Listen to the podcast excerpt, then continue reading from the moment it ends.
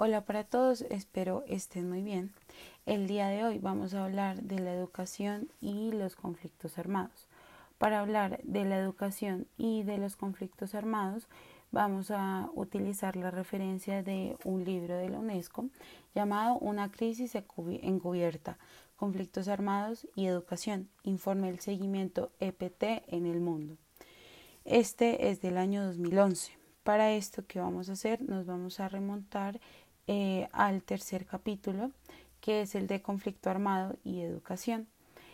Vamos a comenzar este pequeño diálogo entre pues ustedes y yo, eh, hablando y refiriéndonos de algunas citas o de algunos fragmentos que se ponen en el capítulo y me parecen relevantes para la discusión del día de hoy.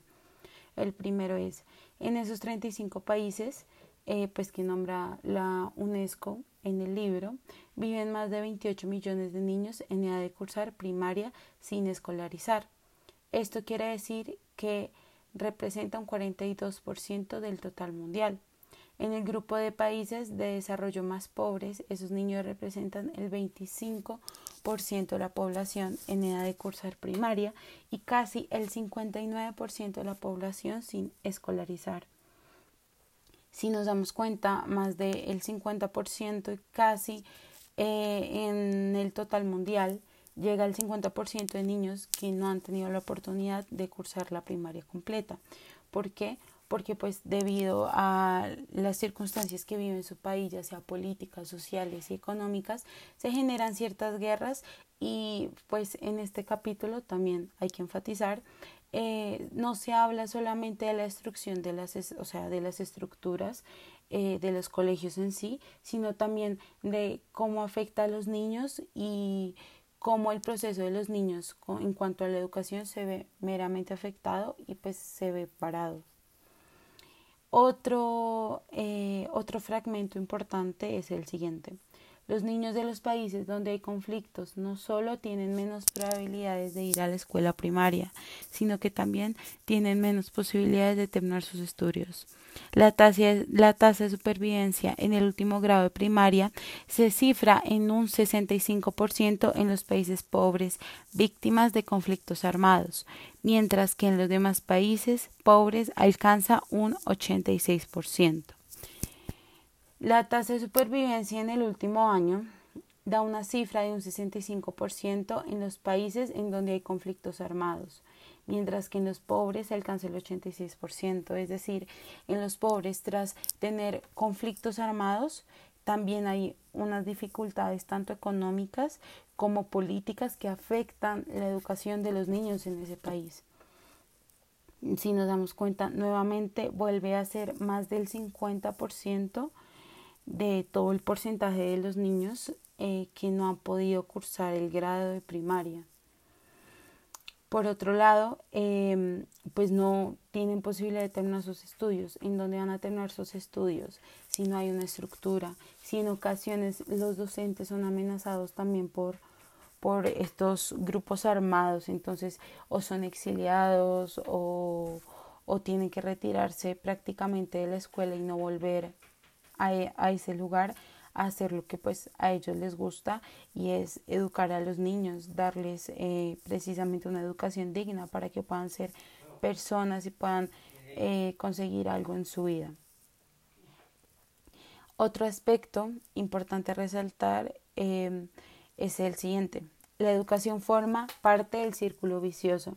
Los gobiernos nacionales y la comunidad internacional deben reconocer que la educación puede reforzar los resentimientos que alimentan los conflictos armados. El reconocimiento sería un primer paso para situar la educación en el centro de un programa fiable de construcción de la paz. Es muy importante eh, tener presente tanto en los gobiernos nacionales como en la comunidad nacional la educación que puede de cierta manera reforzar los resentimientos eh, que se dan en los conflictos armados. La educación es la base para toda la vida. Y si los conflictos armados y los grupos armados afectan esta educación, los niños no van a poderse formar pues de la manera en la que se es idealmente. En realidad, por ejemplo, aquí en Colombia pasa muy seguido que en las veredas más lejanas. Esto pasaba mucho antes.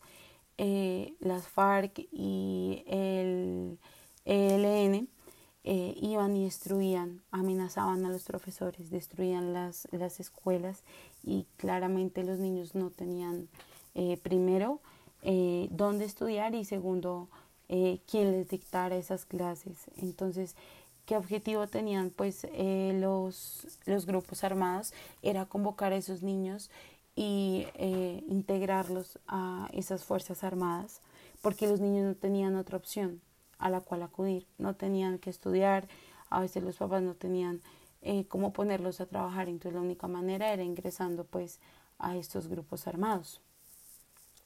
Y pues en general también pasa en otros países, en los países en donde eh, pasan más conflictos internos como lo es Colombia, que lleva más de 50 años en un conflicto pues armado, eh, con el cual pues no se ha llegado a un acuerdo. Bueno, volviendo al tema ya del libro, eh, hay otra, eh, pues otro tema importante que acá nombran y son los programas de ayuda pues que deben dar prioridad a la reducción de la pobreza y no a los objetivos de la seguridad nacional. La asistencia, entonces dice así, la asistencia para el desarrollo puede ser un poderoso factor de paz y de reconstrucción y puede también apoyar la recuperación de los sistemas educativos. Para que esto se realice, será necesario prestar mucha atención a los conflictos olvidados y trazar una línea de demarcación más nítida entre los objetivos de seguridad nacional de los donantes y la necesidad imperiosa de reducir la pobreza que debería definir a los programas de ayuda. Los programas de ayuda deberían también tener presente a la educación a la educación. ¿Por qué? Porque lo que hemos dicho, eh, la recuperación de los sistemas educativos, el hecho de volver a reconstruir las eh, escuelas, volver a traer a los profesores que fueron exiliados. Esto, ¿cómo se puede realizar? Será necesario la atención a los conflictos olvidados, que dice ahí entre comillas, y como dice, trazar una línea de marcación más nítida entre los objetivos de seguridad nacional de los donantes y la necesidad. Una cosa es la donación y otra cosa es la necesidad.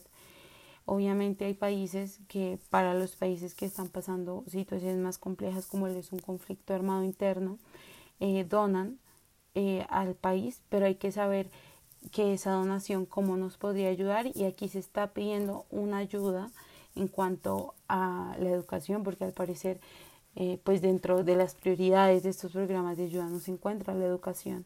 Entonces podría ser un aspecto muy importante al resaltar y pues que en general eh, pues eh, los diferentes, ¿cómo decirlo? Los diferentes conjuntos o organizaciones mundiales que hacen esto deberían tener más presente la educación para ver un futuro mucho mejor en el país. Bueno, eh, ya para terminar, creo que es muy importante tener en cuenta que eh, estos conflictos eh, también afectan de cierta manera el estatus o pues la forma en la que piensan los niños, ¿no? Como los niños psicológicamente quedan afectados. Hay niños que muchas veces están en las escuelas y llegan los grupos armados a atacarlos, a destruirlos, a imponerles miedo. Creo que el miedo es algo también que, que afecta mucho y más a un niño, más que a un adulto. Un adulto también lo puede afectar, pero un niño no sabe cómo manejarse ante esta situación y sí hay adultos que tampoco lo pueden hacer. Yo creo que es el hecho de que a veces eh, la educación no es tomada como una prioridad y pues por eso precisamente se está pidiendo que todo lo que tiene que ver con con la recuperación y con los programas de ayuda se enfaticen en eso.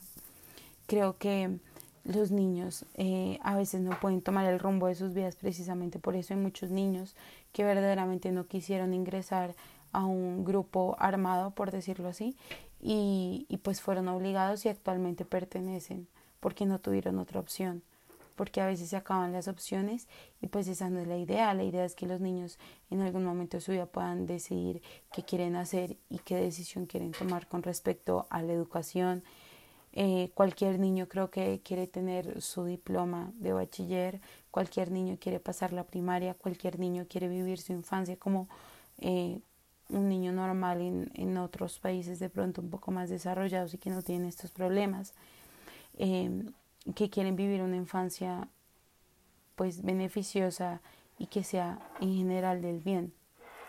Pero creo que eh, la situación política también está relacionada y no está tomando en cuenta esto. Entonces creo que sí es un aspecto a mejorar y, y en general eh, el conflicto armado afecta mucho también como la decisión de qué se va a hacer en la vida de un niño, porque a veces los niños son, eh, pues, em, son eh, obligados a irse a esos grupos y la familia también queda afectada, como la familia queda afectada al, pues, eh, permitir que un niño de pronto no pueda acceder a una educación digna o como un niño pues tiene que irse a un grupo armado y la familia no se entera porque se lo llevaron a la fuerza.